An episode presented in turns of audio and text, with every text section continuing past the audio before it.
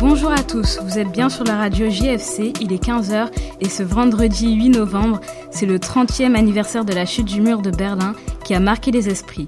Aujourd'hui encore, les inégalités subsistent entre l'Ouest et l'Est d'après Le Monde.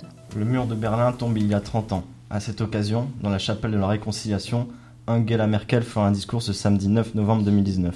C'est le symbole des retrouvailles entre les Allemands. Le mur de Berlin sépare l'Allemagne en deux depuis 1961. À l'ouest, la RFA, République fédérale d'Allemagne, et à l'est, la RDA, République démocratique allemande. Selon le journal La Croix, malgré les 30 ans passés, il existe toujours des inégalités entre l'Est et l'Ouest. Un salaire plus élevé du côté Ouest, plus d'aménagements, une retraite plus élevée et la majorité des sièges d'entreprise logés du côté Est. Le mur de Berlin s'est effondré en 1989. 30 ans ont passé, la réunification s'est réalisée, mais les rêves d'égalité ne sont toujours pas atteints. Mercredi dernier, un véhicule militaire fonce sur un engin explosif et cause 38 morts et 60 blessés, d'après l'agence France Presse. À Fada Ngourma, ce mercredi matin, cinq bus transportant des travailleurs de la mine d'or de Bungu subissent une attaque causée par des hommes armés dans l'est du Burkina Faso. Les enfants de la ville font partie des victimes, affirme un habitant. On dénombre au moins 38 morts et 60 blessés, selon un bilan provisoire. Un véhicule militaire assurant l'escorte en tête de convoi fonce sur un engin explosif et deux cars subissent ensuite de lourds tirs, explique une source sécuritaire à l'agence France Presse. Cette embuscade, non revendiquée à l'heure actuelle, s'est produite à 40 km de la mine. Son exploitant a déjà connu deux autres attaques de véhicules l'an dernier. Hier a été ouvert le procès d'un Français soupçonné d'être le sniper de Daesh. Il s'appelle Gassambek Tourchaev, il est âgé de 49 ans et d'origine tchétchène. Il aurait quitté le Bahreïn pour la Syrie en 2013. Il est accusé d'avoir rejoint le groupe État islamique et d'être devenu un élément important de l'organisation terroriste, selon le Midi Libre. Cet homme, surnommé le sniper de Daesh, serait tireur d'élite de haut niveau. Il est jugé dangereux par les psychiatres en raison de son extrémisme religieux. Pour sa défense, il explique n'avoir jamais souhaité combattu pour Daesh, mais pour convaincre ses frères de rentrer en Europe. Cependant, il a reconnu avoir effectué des patrouilles en Syrie, avoir surveillé des otages et participé à des batailles. Malgré les efforts de son avocat, l'exploitation de son téléphone portable a révélé la présence de nombreuses vidéos de décapitation, des entraînements de snipers, de manipulation d'explosifs et des manuels de combat qui ne jouent pas en sa faveur. Le journal Le Monde nous dévoile le sujet de la prison au Yémen. Depuis 2015, le Yémen au Moyen-Orient est en guerre civile. Les forces armées des Émirats arabes unis prennent possession clandestinement de l'usine Total se situant à Balaf au sud du Yémen. C'est une zone partagée entre des territoires conquis par Al-Qaïda et le reste du pays, soutenu par une coalition entre les Émirats arabes unis, l'Arabie saoudite et certaines forces locales. Cette coalition est en pleine discorde contre Al-Qaïda. L'usine n'est donc plus exploitée car tous les employés sont expatriés du site en mars 2018. La partie de l'usine servant de prison est toujours active euh, en ce moment même. Un appel à la marche prévu le 19 novembre à Paris a été lancé pour dire stop à l'islamophobie. Mais depuis le milieu de la semaine, la forte dynamique initiale a subi de sérieuses secousses. En effet, il est dit dans le Figaro que le Parti socialiste ne veut pas s'associer à certains initiateurs de l'appel.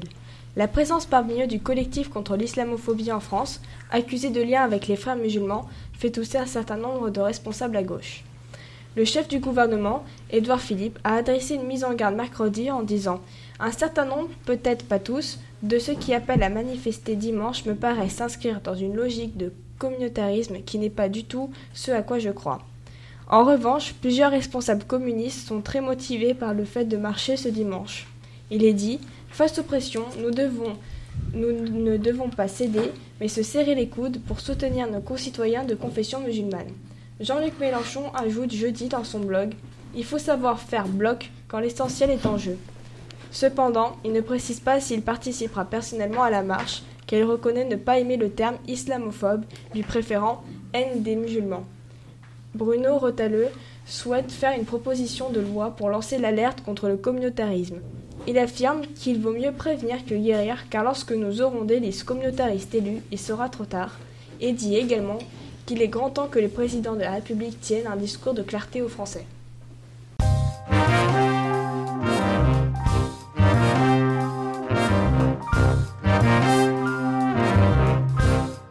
Ce jeudi 7 novembre était la journée contre le harcèlement. En 2019, un élève sur dix est victime de harcèlement. De plus en plus d'entre eux osent témoigner. Hier, à l'école Jeanne d'Arc, aux Arceaux, Béatrice Gilles, rectrice de l'Académie de Montpellier, a recueilli des témoignages auprès des CE2 et des CM2. Plusieurs ont affirmé avoir été victimes ou auteurs de harcèlement. Un garçon de CE2 témoigne pour le Midi Libre J'ai déjà été harcelé en moyenne section maternelle par des plus grands. Certaines phrases nous choquent, comme celle d'une élève de CE2 J'avais qu'une envie dans la tête, c'était de mourir. En grandissant, les élèves ont plus de chances de se faire harceler, notamment à cause du cyberharcèlement sur les réseaux sociaux. Ce genre d'intervention dans les écoles permet d'aider les élèves à s'exprimer sur ce sujet. Je passe la parole à Mathias. L'usine Lustrel, travaillant pour des laboratoires pharmaceutiques gérés par Gilles Clochette, ancien ingénieur chimiste de L'Oréal, va enfin commercialiser leur première gamme de compléments alimentaires. L'usine se situe à Saint-Jean-de-Védas dans l'Hérault et a été créée en 1997. Pour créer leur première gamme de compléments alimentaires, le directeur de l'usine parcourt le monde entier pour trouver des ingrédients parfaits et avoir de produits de qualité supérieure.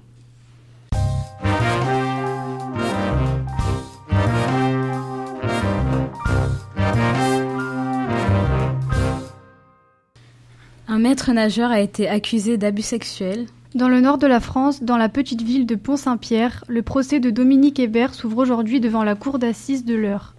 Dominique Hébert est un ancien maître nageur accusé d'avoir abusé sexuellement de ses élèves pendant 17 longues années.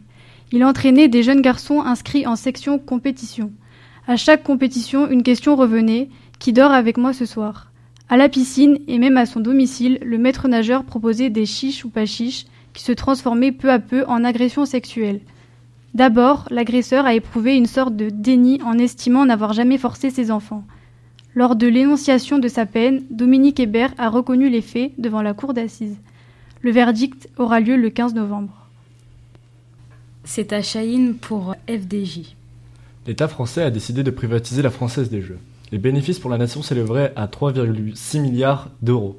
Il garderait plus de 20% des actions et limite le nombre d'actions par investisseur à 10% pour garder sa place d'actionnaire référence. Forte de ses 25 millions de joueurs et de ses 1,8 milliard d'euros de chiffre d'affaires, la FDJ est attirante pour les investisseurs. L'argument de l'État sur cette privatisation est que ses bénéfices devraient augmenter jusqu'à 10 milliards d'euros et serviraient à l'innovation et l'industrie. Nous voulons faire en sorte que l'épargne des Français contribue plus au développement de l'économie, rapporte le Figaro après son intervention de Bruno Le Maire.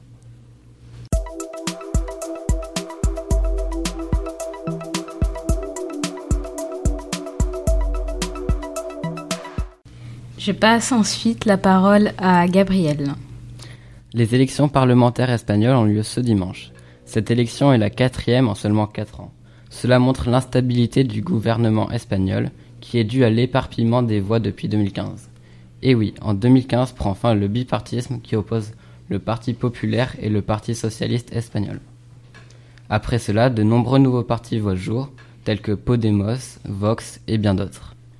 De plus, tous ces partis ne souhaitent pas s'associer, ce qui les rend trop nombreux et les votes sont donc trop partagés pour élire majoritairement un parti. Ces informations tirées du journal La Croix permettent de démontrer l'instabilité politique espagnole depuis plusieurs années, ce qui nous amène à une question quand cela va-t-il s'arrêter? Passons ensuite à notre rubrique sportive avec l'événement de la Fed Cup. Samedi 9 février a commencé la Fed Cup. Le 10 novembre se déroule, la finale en Australie. La Française Caroline Garcia attend beaucoup de cette finale. Elle a enchaîné les défaites cette saison. Elle est passée de la quatrième place à la 45e place mondiale. Même avec une victoire en Fed Cup, ce, ce, ne sera pas une saison réussie, confie Caroline Garcia au Figaro. Caroline est également passée de la première place à la seconde place du classement français. Et pour commencer le week-end sportif, voici quelques dates à retenir. Le 14 novembre, France-Moldavie, qualification pour l'Euro 2020. Tous les samedis, match de handball au gymnase de Latte. Handisport, match d'exhibition entre handi basket dans le cadre Handicom. 18h au gymnase Jean Bouin à Montpellier. Concours d'équitation internationaux du cœur d'héros dès 9h au domaine des Trois Fontaines, route de Pézenas-le Pouget. Et pour finir, ce dimanche, match du MHSC contre Toulouse à 17h.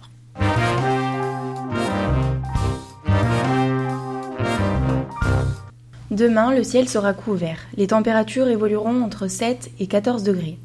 Dimanche, il y aura quelques averses, mais les températures resteront les mêmes.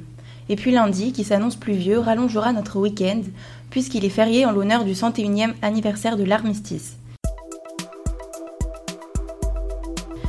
C'est la fin de ce journal qui vous a été présenté par la classe de seconde 8 du lycée Jean-François Champollion. Nous vous souhaitons une agréable fin de journée et un bon week-end.